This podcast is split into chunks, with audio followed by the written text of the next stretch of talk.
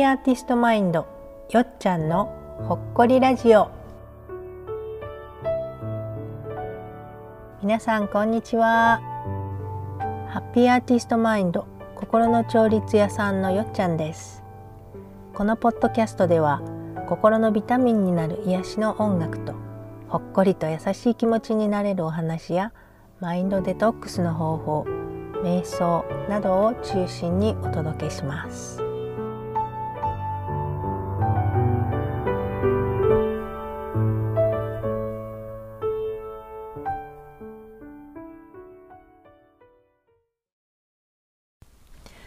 皆さんこんにちは。心の調律屋さんのよっちゃんこと久保田義恵です。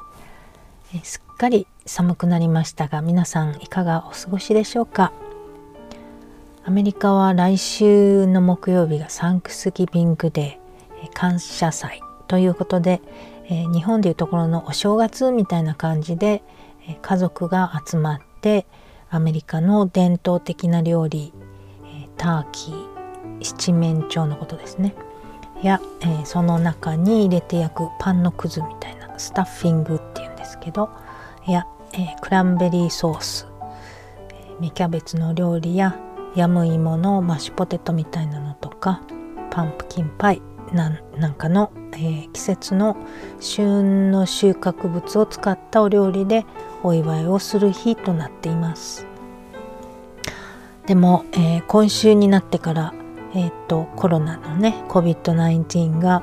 5月の時よりもすごい勢いで感染者数が増えていて、えー、重症になって入院されている方や亡くなられた方の数も急増しているっていうことでまたアメリカでは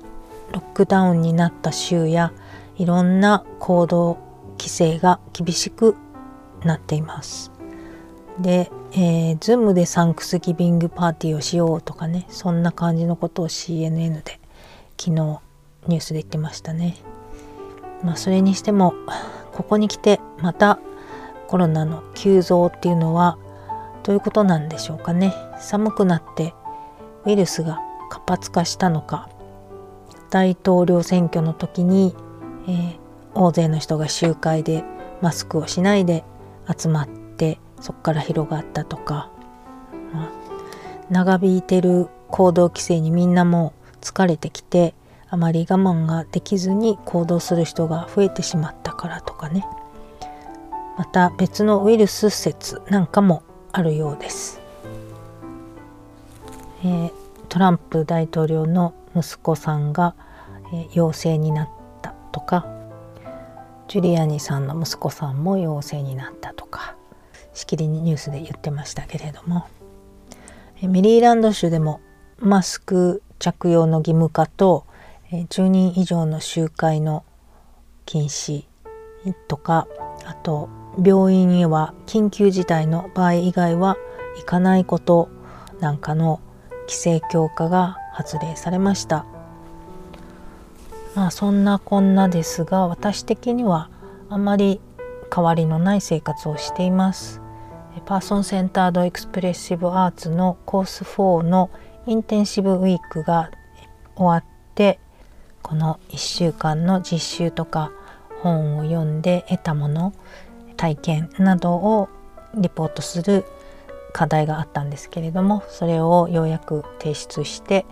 で昨日は久しぶりにまたここから片道40分ぐらいのところにあるファーマーズマーケットまで大好きな紅玉のりんごを買いに行ってきました。そして、えー、帰ってきて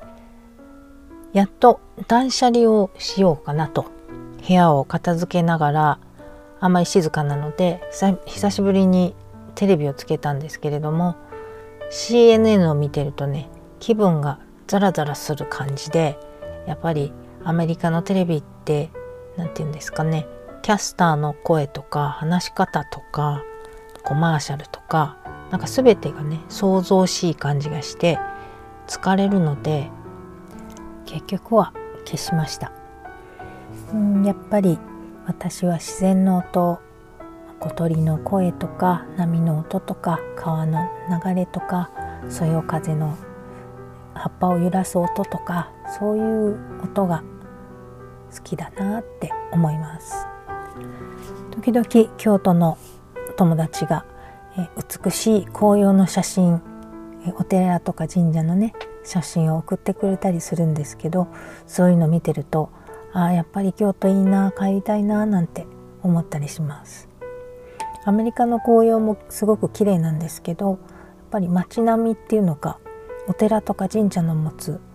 こう凛とした空気感とか静けさが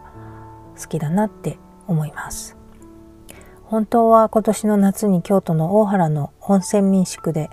えーと、合宿型のねインテンシブのリトリートワークショップを開く予定だったんですけど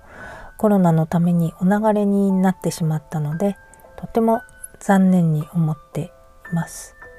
来年の夏までにこのパンデミックは収束するんですかね。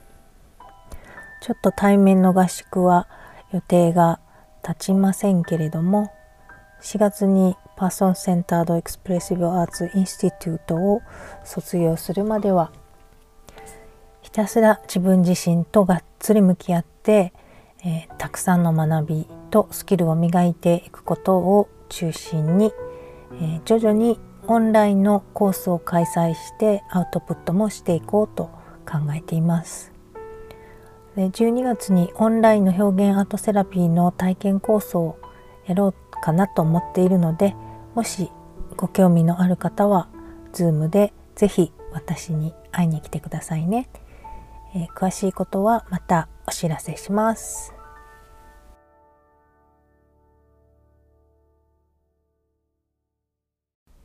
えー、ではここでクラシック曲を1曲、えー、ご紹介します数年前に録音した私の演奏でブラームスのインテルメッツォ感想曲作品116の4番です、えー、ブラームスは37歳から56歳までの間に大きな曲をたくさん作曲しているんですけれども1890年57歳の時かなに作曲意欲が衰えて衣装を書いて作曲をやめる決意をしました。ところが1891年58歳以降の晩年に、えー、クラリネット奏者のリヒャルト・ミュフェルトっていう人の演奏にインスパイアされて創作意欲を取り戻します。そして多くの室内楽を作曲して、えピアノのソロの曲も59歳の時から、7つの幻想曲作品116「3つの感想曲作品117 6つのピアノ商品作品118そして4つのピアノ商品作品119この4つの商品集を続けて作曲しました。でその後、えー、ブラームスは63歳で亡くなっています。で一人で静かにピアノに向かって生まれたこれらの商品たちのことをブラームスは自らの苦悩の子守歌と呼んだそうです、えー、それまでは仕事としてね楽譜の出版のためとか演奏家のために頑張って苦労しながら作曲していたんだけれども初めて自由な気持ちで自分自身のために作った曲だったっていうことです。では、えー、ブラームス作曲7つの幻想曲作品116より第4番インテルメッツォ感想曲お聴きください。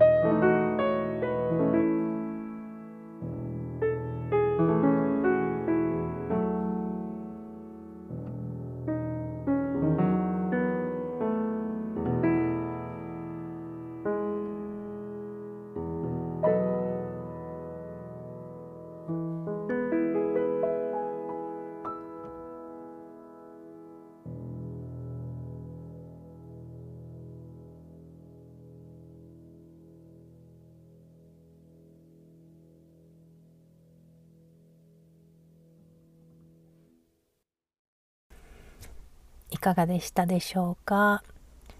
えっ、とねブラームスの曲っていうのはねこう若い時の作品は特になんですけど手が大きくないと弾けないような分厚い和音がいっぱいあったりとかすごくこう手強い曲が多いんですけれども後期の作品は私の好きな感じのこう静かでロマンティックで聴いててすごくこう癒される曲がたくさんあります。えー、この作品はブラームスの最晩年の作品群に入っているんですけれども、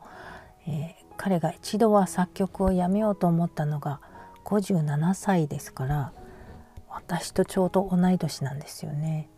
で私も晩年の域に入ってきたのかと思うと、えー、残りの人生の時間を本当に大切に生きていかなければいけないなと改めて思いました。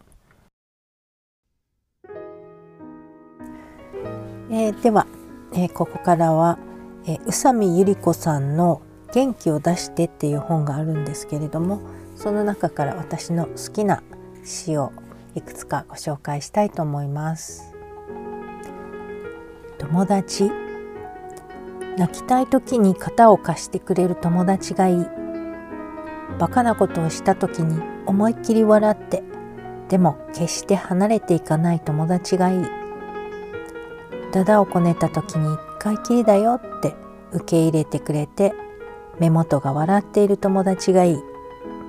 そういう友達がすっごく欲しいからそういう友達に自分からなる。気づきこんなはずじゃなかった。こんなはずじゃなかったから泣けてくる。傷つけば傷つくほど怒りが湧いてくる。すっごく悔しくて確かにやりきれないけどこんなはずじゃなかったから学べた。もうやめた。人に合わせるのは疲れる。だったらそんなことしなければいいのに。浮いてしまうのはまずいと思って合わせる。疲れが溜まっていって気がついたら人に言ってた。もっと周りに合わせるべきでしょう。ああなりたくない自分になっていく。もうやめたい。無理をする自分。人に合わせる前に本当はどうしたいの？ってそっと自分に尋ねよう。正直な気持ち。心の中で思っていること出会いたい触れ合いたい分かち合いたい。心の中で怖がっていること傷つきたくない嫌われたくない一人になりたくない。出会った人に素直に伝えたいことありがとうごめんなさい。一人で抱え込まないで。なんとかなる。もうそうなっちゃったことでいくら自分を責めても仕方がない。ますます傷が深くなるだけ。泣きたいなら何も考えないで子供みたいに泣いちゃえば。涙が枯れてから考えよう。大丈夫。必ずなんとかなる。今しかない。昨日の自分をここに出そうにもできない。明日の自分を今見ようにもかなわない。私が住んでいるのは今だけだから。ここから覗く過去の風景なんだか嘘っぽい。今どう思うかでいいことと悪いことがコロコロ変わる。ない方が良かったと思う場面がゆらゆら揺れる。もしかしたら痛かった頃の傷は自分を育てるためのもので必要な体験になって私を助けてくれるのかもしれない。過ぎた時間をああだこうだ言うのはやめてただ抱きしめよう。まだ起きてもない未来のことに不安をかきたてるのはやめて今に全力を注ごう。やきもち悔しくて苦しい嫉妬はもっと自信が欲しいと。泣いている叫び声のよ堂々としていたいのにおろおろしてしまう。おおらかでいたくても胸が張り裂けそうになる。挙句の果て相手も苦しめばいいって思ったりこの気持ちを思い知らせてやると向きになって意地悪な言葉を口にする。その後自己嫌悪。妬むなんて最低。でもこんな一面があるなんて可愛いや。自分でそうつぶやいてみる。うん可愛いよ。とよいしょしてみる。この次からはもっと別の方法で上手に気持ちを伝えよう。強い人。孤独は嫌い。寂しいのは嫌一人はつらい。それは当たり前。でも孤独の淵でしか手にできないチャンスもある。自分のことしっかり見極めてとことん強くするチャンスかも。強くなるってことは寂しい気持ちや辛い気持ちを全部分かっていて胸を張ってるってこと。だから本当に強い人はめちゃめちゃ優しい。許す愛。自分を傷つけた人を許すのは簡単じゃない。本当は許せないで憎しみを抱えている方がずっと苦しい。それなのに絶対に許すものかと口にしてしまう。早く楽になりたかったら傷口がどんどん大きくなる前に相手を責めるのをやめるしかない。相手を許そうとしてなかなかうまくできない時はまずすでに起きてしまった出来事を許そう。それから辛い体験をした自分自身を許そう、えー、宇佐美百合子さんの「元気を出して」っていう本からいくつか詩を紹介させていただきました。他にも元気の出る詩がたくさん載ってるのでもし気に入ったらどうぞ読んでみてください。今日も最後までお聴きいただきましてありがとうございました、えー、このほっこりラジオも今日でなんと10回目です、えー、2桁になりました。イエーイ、えー、マイペースではありますがこれからも毎週1回の更新を目指してまいりますので、えー、もしよろしければサブスクライブしてくださると嬉しいです。では今週もどうぞお元気でお過ごしください、えー、また来週。Happy Thanksgiving!